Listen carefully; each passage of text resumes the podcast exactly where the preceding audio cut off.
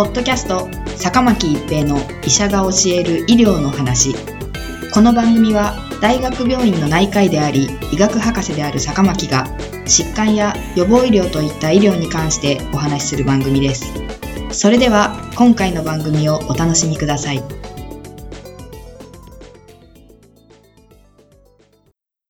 皆さんこんにちは坂巻一平です。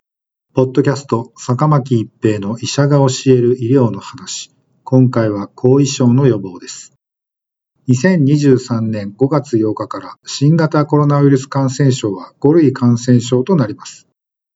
5類感染症になっても新型コロナウイルスがインフルエンザと同等の疾患とは決して言えない理由の一つにコロナウイルス感染症後遺症の問題があります。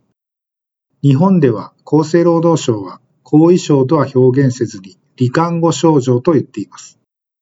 後遺症とは、新型コロナウイルスに感染してから2ヶ月以上経った後も、咳など発症時からある症状が続いたり、回復した後に新たに脱毛などの症状が現れてくる病態を指します。通常は3ヶ月後にも症状を認めているとされています。頻度が高い症状としては、だるさ、すなわち倦怠感、息苦しさ、嗅覚異常、脱毛、集中力低下などがあります。これまでの新型コロナウイルス感染症後遺症に関する研究では、新型コロナウイルスに感染した5から8人に1人が後遺症を経験する。女性の方が男性よりも後遺症になりやすい。高齢者や基礎疾患のある人は後遺症になりやすい。オミクロン株の方が以前の変異株よりも後遺症になりにくい。入院した人では平均9ヶ月、入院していない人では平均4ヶ月後遺症の症状が続いたといったことが分かっています。日本でも献血の検体を用いた N 抗体の検査では、すでに4割以上の人が新型コロナウイルスに感染していると考えられており、誰がいつ感染してもおかしくない状況である一方で、新型コロナウイルス感染症後遺症の予防法や治療法は確立されていないということが大きな課題となっています。それでは新型コロナウイルスに感染しても後遺症にならないための予防はあるのでしょうか？これまでに感染前の新型コロナウイルスワクチンの接種と感染後の急性期における抗ウイルス薬の投与が新型コロナウイルス感染症後遺症の予防に有効ではないかと考えられるようになってきています。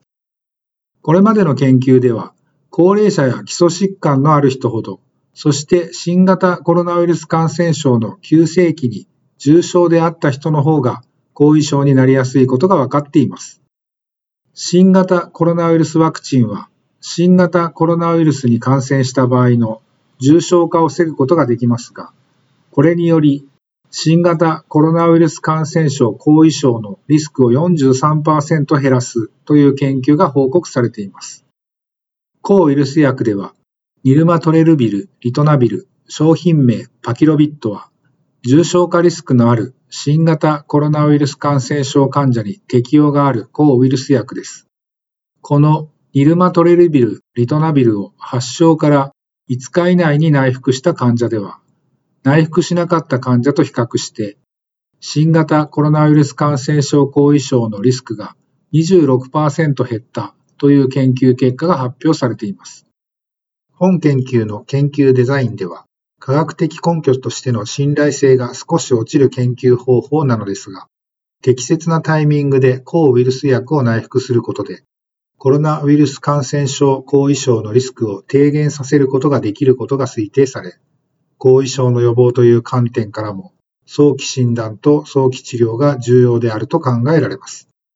ただし、このニルマトレリビル、リトナビルは、重症化リスクのある患者のみに適用となっている治療薬であることから、若い人や持病のない人が内服できません。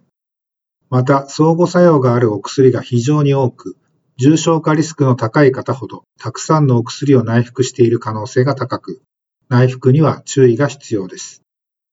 エンシトレルビル商品名ゾコーバは、重症化リスクのない新型コロナウイルス感染症患者にも適用のある抗ウイルス薬です。症状のある期間を短縮させるお薬ですが、発症3日以内の内服で、倦怠感、咳などの一般的なコロナウイルス感染症後遺症症状を25%、集中力低下や不眠などの精神神経症状を26%減少させたと発表されています。このデータも科学的根拠としては少し弱い研究方法でのデータですが、エンシトレルビルは重症化リスクのない人にも処方可能な抗ウイルス薬という他の抗ウイルス薬にはない特徴があります。ただし、このお薬も相互作用のあるお薬が多く、内服には注意が必要です。しかし、重症化リスクの少ない若い方も内服可能ですので、少し内服しやすいかもしれません。5類感染症になるとはいえ、ウイルスの性質がいきなり変わるわけではありません。新型コロナウイルス感染症後遺症の問題は未だに解決されていない大きな課題です。今後の予防法、治療法の開発が待たれます。ポッドキャスト、坂巻一平の医者が教える医療の話。今回は後遺症の予防でした。ありがとうございました。ポッドキャスト、坂巻一平の医者が教える医療の話。今回の番組はいかがでしたか？次回の番組もお楽しみに。